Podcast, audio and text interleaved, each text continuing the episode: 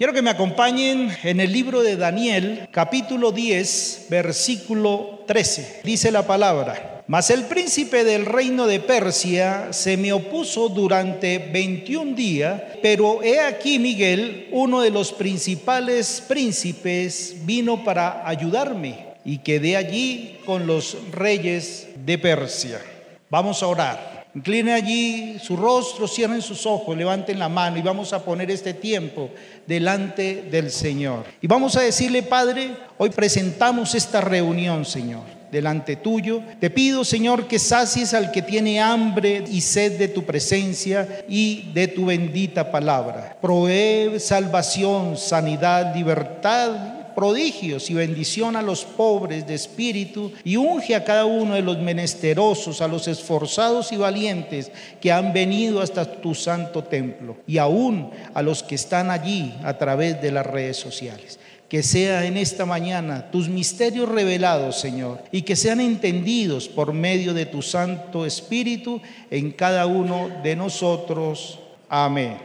Iglesia, un tema complejo, porque la vida cristiana es una vida definitivamente llena de conflictos espirituales entre las fuerzas de maldad y los hijos de Dios. No sé si ustedes habrán experimentado, pero cuando decidieron someterse a una vida cristiana, empezaron muchas luchas espirituales, luchas que en muchos de los casos no logramos entender. Y estamos en esta mañana para entender qué es lo que está pasando en el mundo espiritual. El mismo Pablo se lo decía a la iglesia de Éfeso. Y quiero que me acompañen allí en la palabra, en Efesios 6, versículos 10 al 13. Por lo demás, hermanos míos, fortaleceos en el Señor y en el poder de su fuerza. ¿En el poder de qué? No en el poder de nuestra fuerza, en el poder de la fuerza del Señor. Vestidos de toda armadura de Dios para que podáis estar firmes contra las acechanzas del diablo, porque no tenemos lucha contra sangre ni carne, sino contra qué? Principados, contra potestades, contra los gobernadores de las tinieblas de este siglo contra huestes espirituales de maldad en las regiones celestes. Por tanto, tomad la armadura de Dios para que podáis resistir en el día malo y habiendo acabado todo, estar firme. Y vamos a continuar con la siguiente palabra que está en primera de Pedro 5, 8, 9, porque tenemos que fundamentar esto porque no nos lo estamos inventando, porque está escrito. Y dice la palabra en primera de Pedro 5, 8, 9, sed sobrios. ¿Sed qué?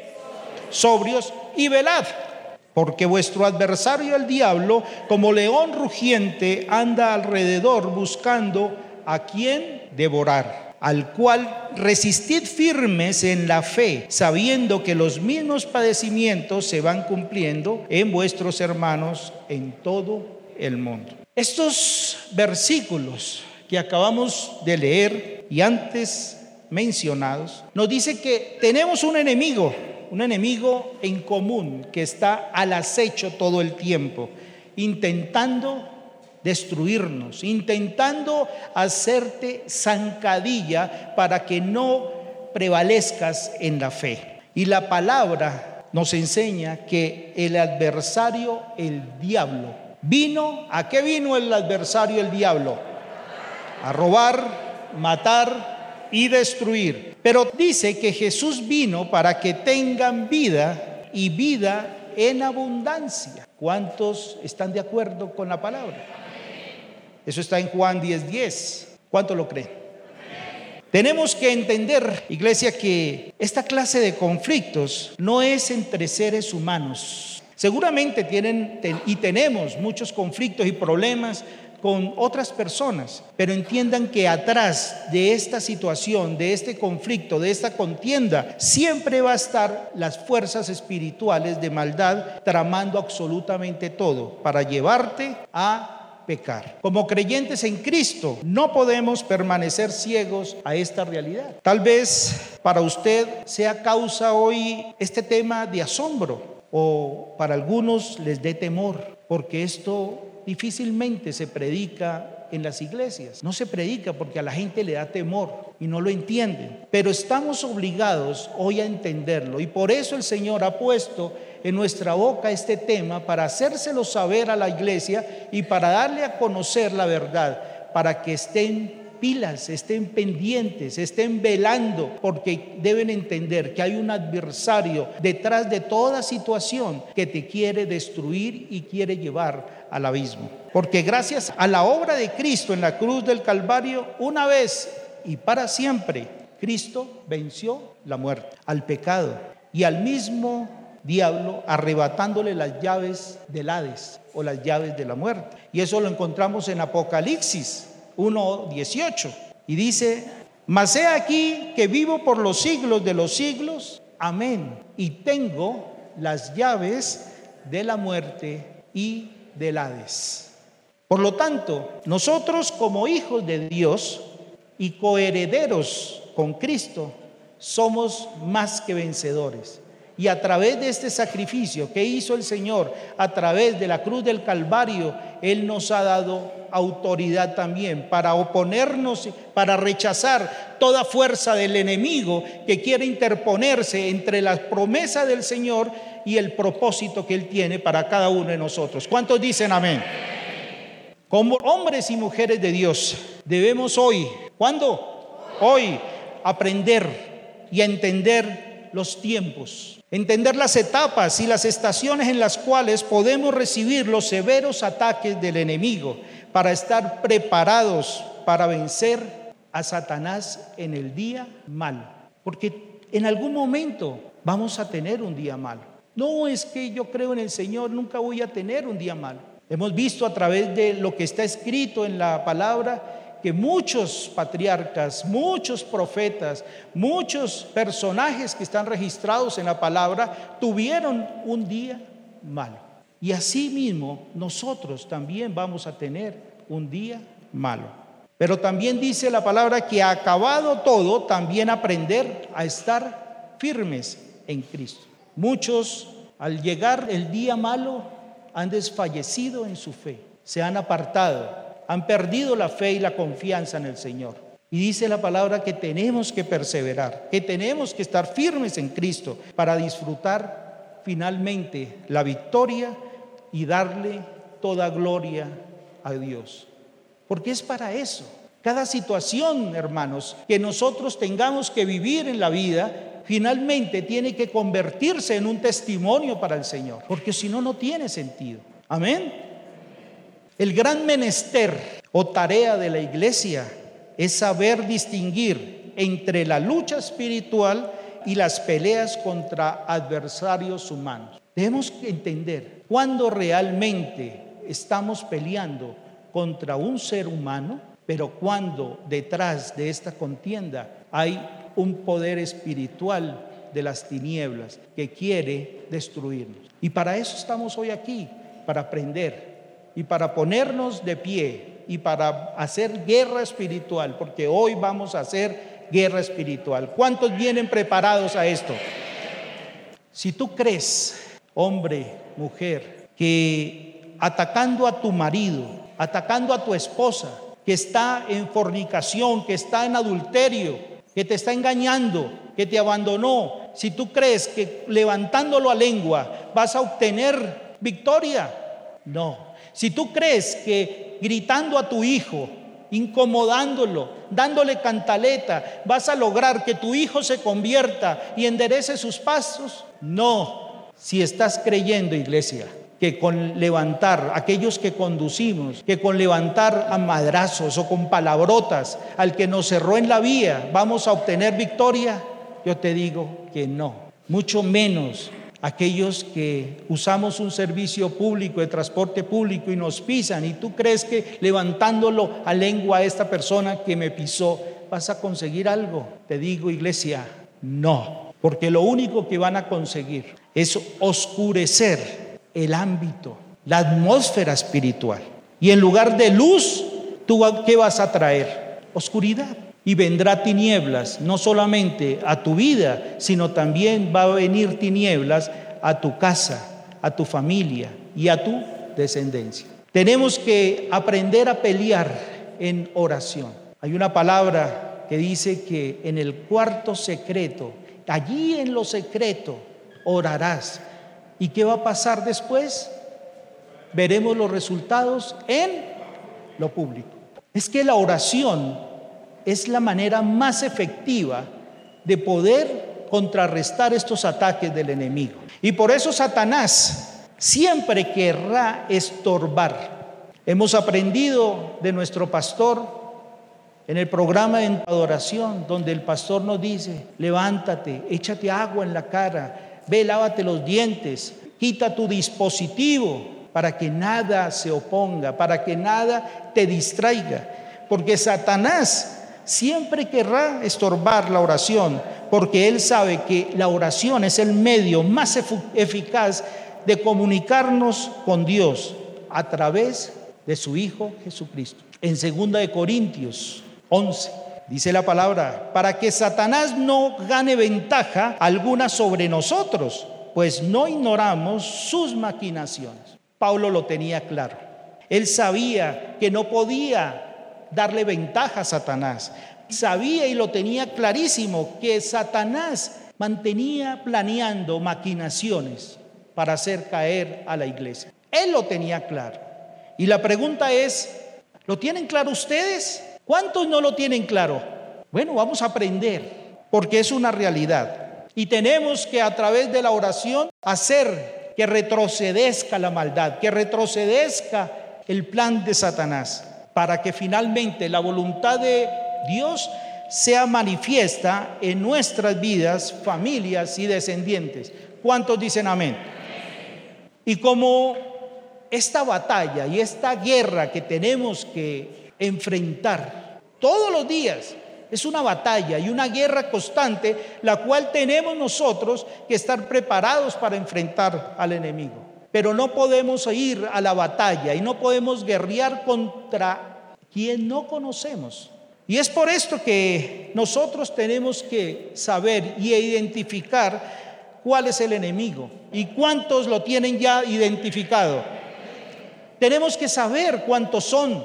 Tenemos que saber cómo están armados y qué poder tienen, cómo están preparados pues son ángeles caídos, principados, potestades o poderes demoníacos, gobernadores de las tinieblas de este siglo, dice la palabra, o vigilantes. Otros dirían o campaneros. ¿Cuántos saben que los delincuentes siempre utilizan campaneros? Alguien que esté echando ojo para que no los vayan a pescar. ¿Cierto? Existen los campaneros. Pues aquí también Satanás tiene gobernadores de las tinieblas y vigilantes, dice la palabra, que son demonios, huestes espirituales de maldad o demonios rasos que se encuentran en regiones celestes, en el mismo lugar donde habita el príncipe de la potestad del aire. ¿Se dan cuenta? No es solamente contra Satanás que tenemos que luchar, es contra todo un ejército. Porque cuando Satanás fue expulsado del reino de Dios, no fue expulsado él solo, sino también fue expulsado con su séquito, con un poco de ángeles rebeldes que se dejaron comer cuento de Satanás y fueron arrojados del reino. Por lo tanto, no es uno, ni son dos, ni son tres, son muchos. Y uno de estos, empecemos con los principados. Los principados se refiere al territorio que está bajo responsabilidad de los ángeles caídos. Son poderes espirituales del mundo invisible. En el libro de Daniel lo leímos y decía en el capítulo 10, versículo 13, decía, mas el príncipe del reino de Persia se me opuso durante 21 días. El príncipe principados, se opuso. ¿Y en qué se puso? En el mensaje que tenía el Señor enviado a través de su ángel Gabriel para que le fuera dado un mensaje a Daniel. Pero este principado del reino de Persia se opuso, no un día, no dos días. Dice aquí que durante tres semanas, 21 días, dice la palabra. Y eso es uno de los ejemplos más claros del Antiguo Testamento. Ejércitos, demonios que se oponen a los propósitos de Dios. El príncipe de Persia y de Grecia, iglesia. Eran las cabezas de las fuerzas espirituales luchando especialmente contra el pueblo de Dios. Pero en este mismo capítulo encontramos príncipes del ejército de Dios que están listos para levantar su espada para pelear contra los enemigos que se levantan contra el pueblo de Dios. Uno de ellos es Gabriel, el arcángel Gabriel, que es el anunciador. Y hay otro que es Miguel, que es el guerrero y la guerra de Miguel en las regiones celestiales debía estar dirigida contra los príncipes de Persia, contra aquellos que se estaban oponiendo para que Gabriel entregara el mensaje a Daniel. Están también las potestades y gobernadores, entidades espirituales que tienen dominio sobre un territorio. Un ejemplo lo vemos no tan lejos, aquí en nuestra ciudad. Sabemos todos que en esta ciudad hay territorios que están dedicados a la prostitución, territorios que están dedicados a la drogadicción, territorios que están dedicados al contrabando, territorios que están dedicados a la delincuencia. ¿Cuánto lo creen? Ya no más, iglesia. Es tiempo de que nos sacudamos, que lo entendamos ¿Cuál es nuestro enemigo? ¿Por qué nuestra ciudad no avanza? ¿Por qué nuestra familia no avanza? ¿Por qué nuestros hijos no avanzan? Y es que espiritualmente detrás de esto hay un poder demoníaco que se quiere interponer para que se cumpla el propósito del Señor. ¿Cuántos dicen amén? ¿Cuántos están aprendiendo? Y las huestes que son entidades espirituales que se dedican a obstaculizar y obstruir la obra de Cristo. Y esos son demonios también. Quiero traer un ejemplo descrito en la palabra. Está basado en el mismo libro de Daniel y ocurrió en la época en la que el rey Nabucodonosor llevó cautivo a los judíos a Babilonia, entre los cuales estaba Daniel. ¿Quiénes han escuchado de Daniel? Buen muchacho. Daniel, un joven judío, dice la palabra. Pueden leer todo el libro de Daniel si quieren. Es un libro apasionante y sería bueno que lo leyeran. Dice que era un joven judío de buen parecer, sin tacha, de buen entendimiento, con buena sabiduría, quien decidió no contaminarse cuando dice la palabra allí que decidió no contaminarse, no se refiere solamente a las lechugas, a las legumbres que comió y al agua que tomó. No solamente eso. Este joven tomó la decisión desde el principio de no contaminarse, de no adoptar las costumbres de un pueblo que estaba pecando. ¿Cuántos hijos de los que están aquí han decidido no contaminarse? Pregunto yo. Yo soy padre de familia y puedo ver que a veces nuestros hijos tienden a adoptar costumbres o cosas que el mundo les ofrece. Y estoy seguro que esto no está solo limitado a mi casa. Cada uno de ustedes que son papás viven eso mismo. ¿Qué vamos a hacer? ¿Levantar a nuestros hijos a garrote y a lengua? No, tenemos que primero orar. Tenemos que preparar el ambiente y el ámbito espiritual para que sea el mismo Señor el que traiga convicción de pecado, convicción de lo mal que están haciendo y se vuelvan a los caminos del Señor. Amén. Dice que producto o consecuencia de que Daniel decidió no contaminarse, dice que fue hallado diez veces más sabio que todo el resto de los magos que todo el resto de los sabios y los astrólogos que tenían en ese reino, a punta de no contaminarse, porque tomó una decisión, decisión que tenemos iglesia que hoy tomar. Dice la palabra que fue también elegido para servir en la corte del rey. Y por su rectitud, por su sensibilidad al Espíritu de Dios, fue altamente favorecido de Dios, dice la palabra. Y el Señor lo bendijo con el don de interpretar sueños. Pero Daniel iba más allá porque tenía la capacidad no solamente de interpretar un sueño, sino de conocer el sueño. Y recordarán ustedes, por eso los invito a que lean Daniel. Allí en ese libro de Daniel, en alguna parte dice que al rey se le había olvidado el sueño que había soñado. Se le había olvidado y pidió a los sabios, pidió a los magos, a los astrólogos, que le revelaran nuevamente ese sueño y que le dijeran cuál era la interpretación, porque lo único que él sabía era que lo había atormentado mucho el sueño que había tenido. Y Daniel interpreta el sueño a Nabucodonosor. Pero, ¿saben? Hay algo aquí en la palabra donde dice que le aclaró al rey que la naturaleza del sueño y su interpretación no provenía de él ni de ninguno de los adivinos, ni los agoreros, ni los málogos, ni los astrólogos que habían en ese reino, sino que Daniel le testificó y le dijo que hay un Dios en los cielos. Y fue mediante el poder de Dios de los cielos que el secreto del sueño de Nabucodonosor le fue revelado a Daniel. Y eso lo podemos encontrar en el libro de Daniel 2, versículos 27 al 28.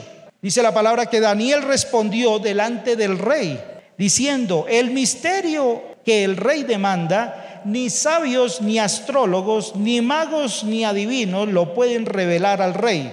Y el 28 dice, pero hay un Dios en los cielos, el cual revela los misterios, y él ha hecho saber al rey Nabucodonosor lo que ha de acontecer en los postreros días. He aquí tu sueño y las visiones que has tenido en tu cama. Uf.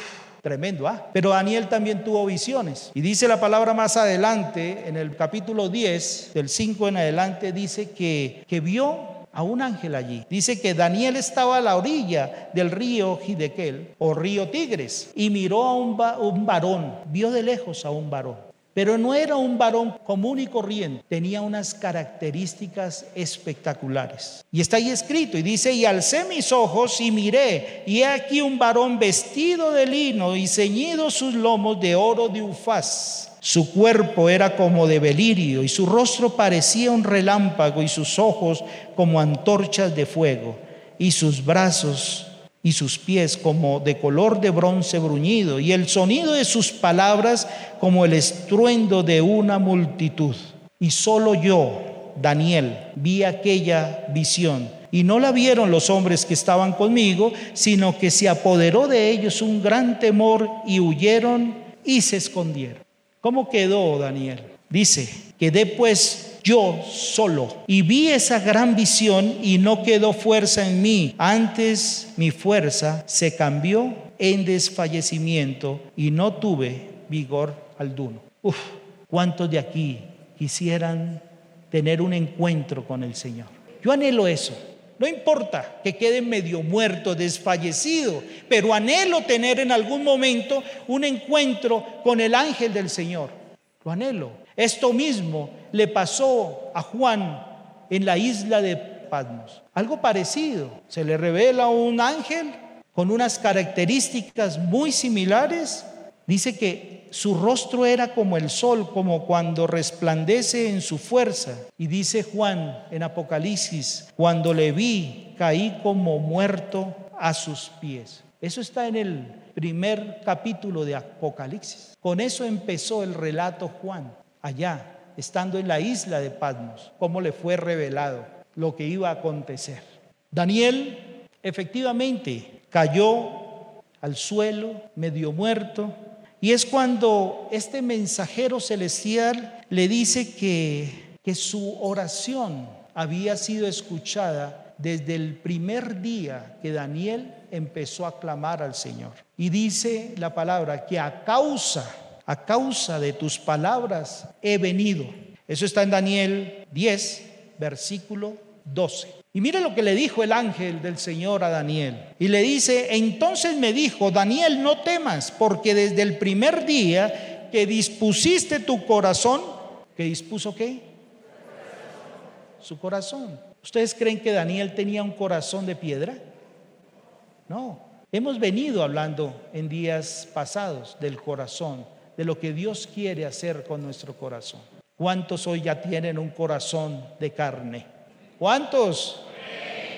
¿O apenas sirve para bombear sangre? Dice, dispusiste tu corazón a entender y a humillarte en la presencia de tu Dios. Fueron oídas tus palabras y a causa de tus palabras yo he venido. El resultado de la oración.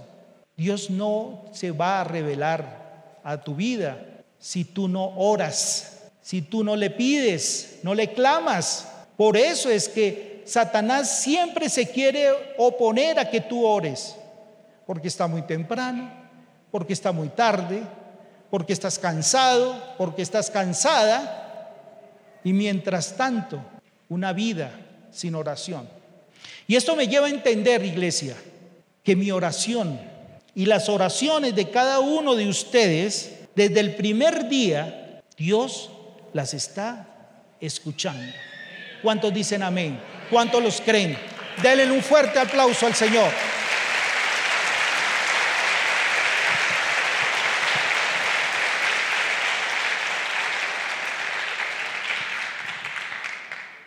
Desde el primer día, iglesia, el Señor ha estado escuchando tu clamor para que sea sanada tu enfermedad.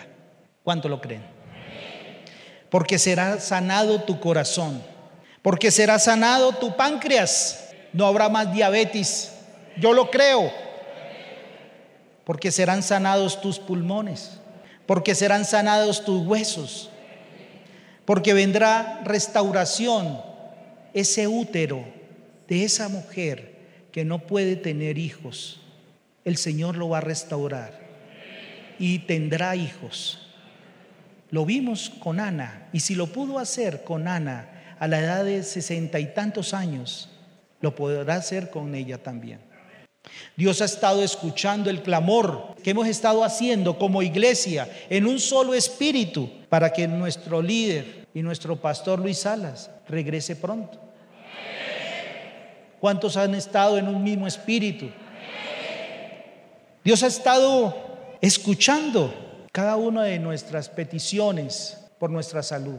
Y vamos a escuchar respuesta pronto, porque hubo uno que fue a la cruz, Jesucristo, y que por sus llagas fuimos todos sanados. Lo dice la palabra. Amén. Bien, un fuerte aplauso al Señor.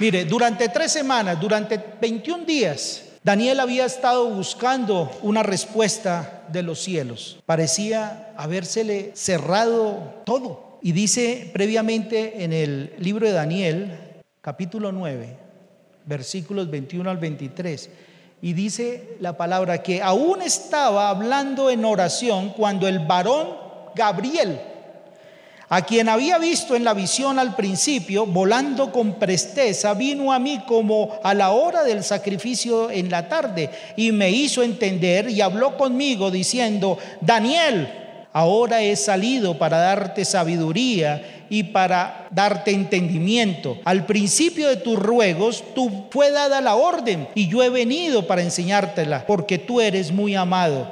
Entiende pues la orden y entiende la visión. ¿Cuántos creen que el Señor nos ama? Que somos también muy amados por el Señor. Así es.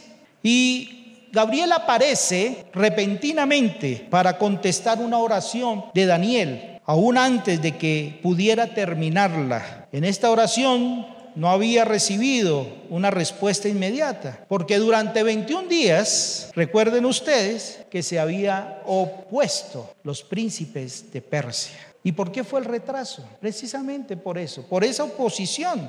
La respuesta fue retrasada debido a que el príncipe del reino de Persia se había opuesto a Gabriel durante estas tres semanas completas. Tal habilidad para retrasar la respuesta a Daniel nos da una evidencia del poder del príncipe del reino de Persia. Miguel vino para librar a Gabriel de esta oposición del príncipe de Persia. Mire que Gabriel tiene una función y es de la llevar el mensaje al pueblo, a los muy amados del Señor. Pero siempre va a haber oposición, va a haber oposición del enemigo, de estos principados, para que tú no recibas ese mensaje. Y es cuando tenemos que echar mano a Miguel y tenemos que decirle a Miguel, ven y pelea la batalla para que pueda ser revelada tu palabra y se cumpla el propósito. O sea, no estamos solos. Por eso tenemos que levantar oración, pero tenemos también que santificar nuestras vidas. Tenemos que apartarnos para el Señor. Los que están pecando, ya no pequen más. ¿Cómo quieren respuesta si seguimos en la misma inmundicia, iglesia? Tenemos que tomar una decisión. Tenemos que orar fuertemente para que todo lo que se ha interpuesto para el propósito de Dios se cumpla en nuestras vidas, en nuestras familias y en nuestros descendientes. Hoy serán derribados en el nombre de Cristo Jesús toda oposición espiritual que se haya interpuesto entre el propósito de Dios y mi vida. ¿Cuántos dicen amén? ¿Cuántos están listos? Pónganse en pie. ¿Será que podemos luchar y podemos guerrear sentaditos? No, tenemos que levantarnos. Estírense. Quienes trajeron cinturón, apriétenselo bien. Ajústenselo porque vamos a guerrear contra todos estos principados. Amén.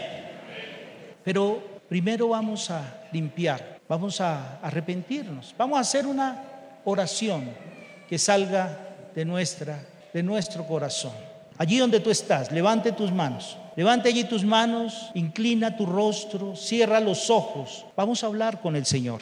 Vamos a hablar con aquel que es grande, que es temible, pero grande en misericordia. Amén. Y digan conmigo, Señor Dios grande, digno de ser temido, que guardas el pacto y la misericordia con los que te aman y guardan tus mandamientos. Hoy reconocemos que hemos pecado, hemos hecho impíamente y hemos sido rebeldes. Y nos hemos apartado de tus mandamientos y de tus ordenanzas, Señor.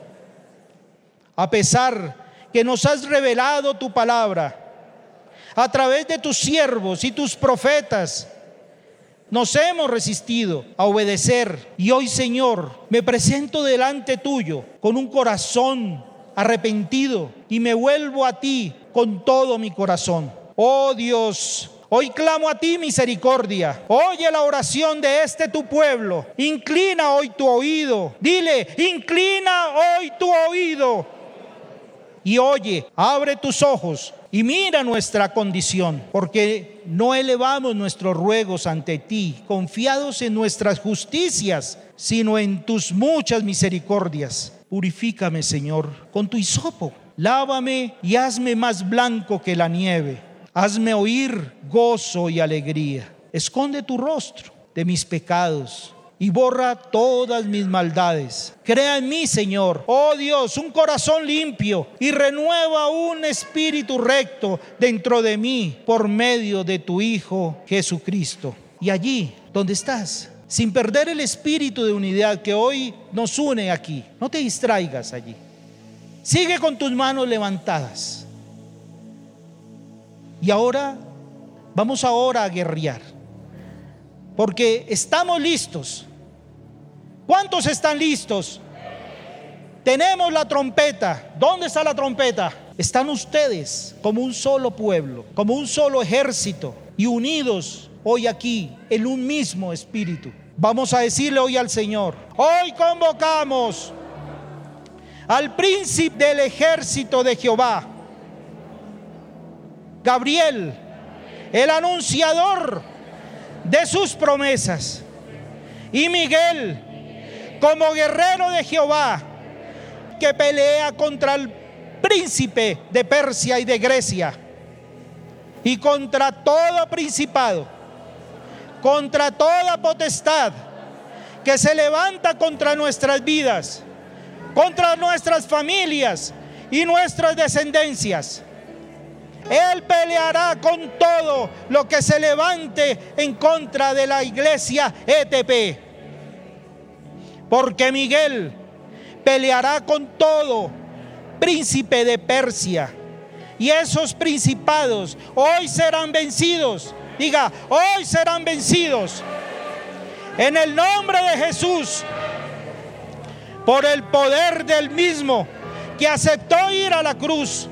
Que murió y descendiendo al Hades le arrebató las llaves de la muerte a Satanás. Y resucitó venciendo la muerte para darnos vida y traer salvación. Y hoy declaramos la palabra. Señor, hoy decido estar firme. No temeré. Hoy veo la salvación de Jehová que viene para mi vida, mi hogar y mi descendencia. Y nunca más permitiré que ningún principado, que ninguno de los gobernadores de tinieblas de este siglo, ni ninguna de las potestades o huestes de maldad se interponga en el propósito de Jehová que tiene conmigo. Porque clamaré a Jehová y tú enviarás al mismo arcángel San Miguel para pelear por mí. Y entonces estaré tranquilo, dice Jehová de los ejércitos. ¿Cuántos dicen amén?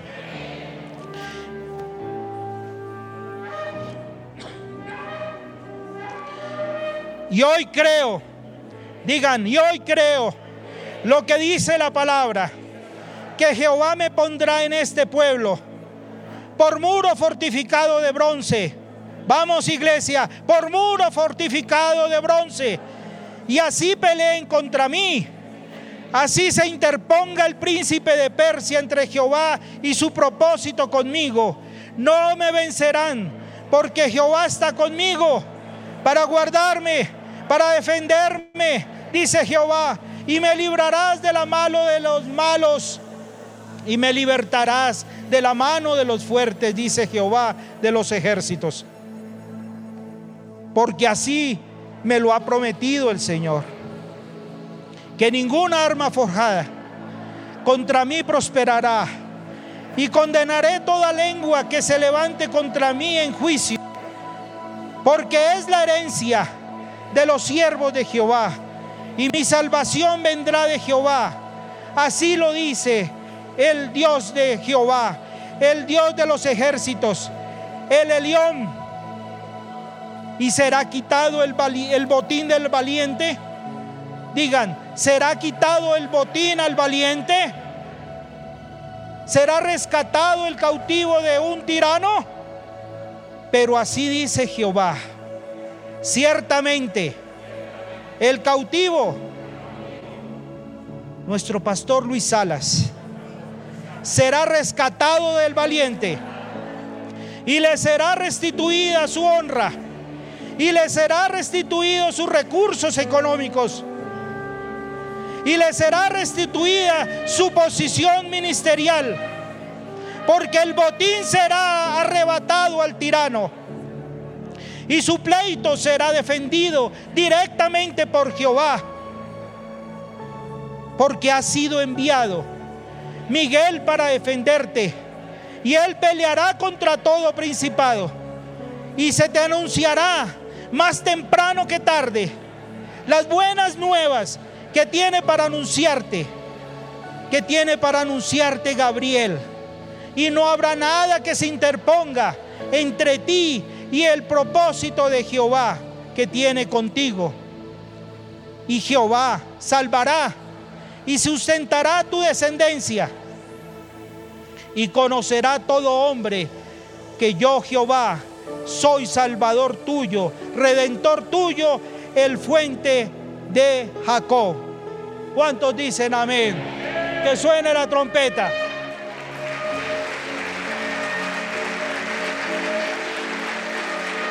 Aleluya.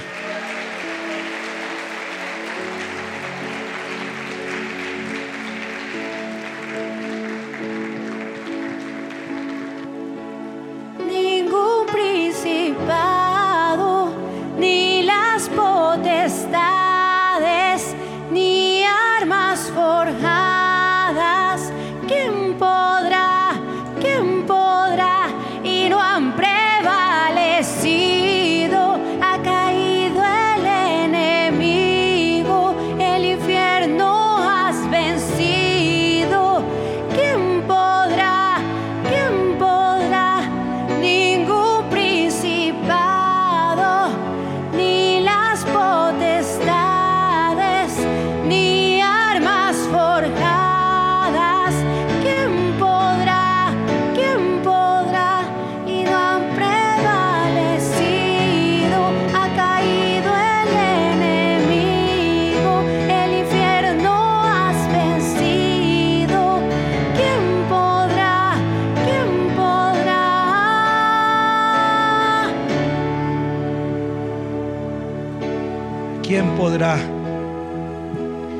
¿Quién podrá? Dice la palabra.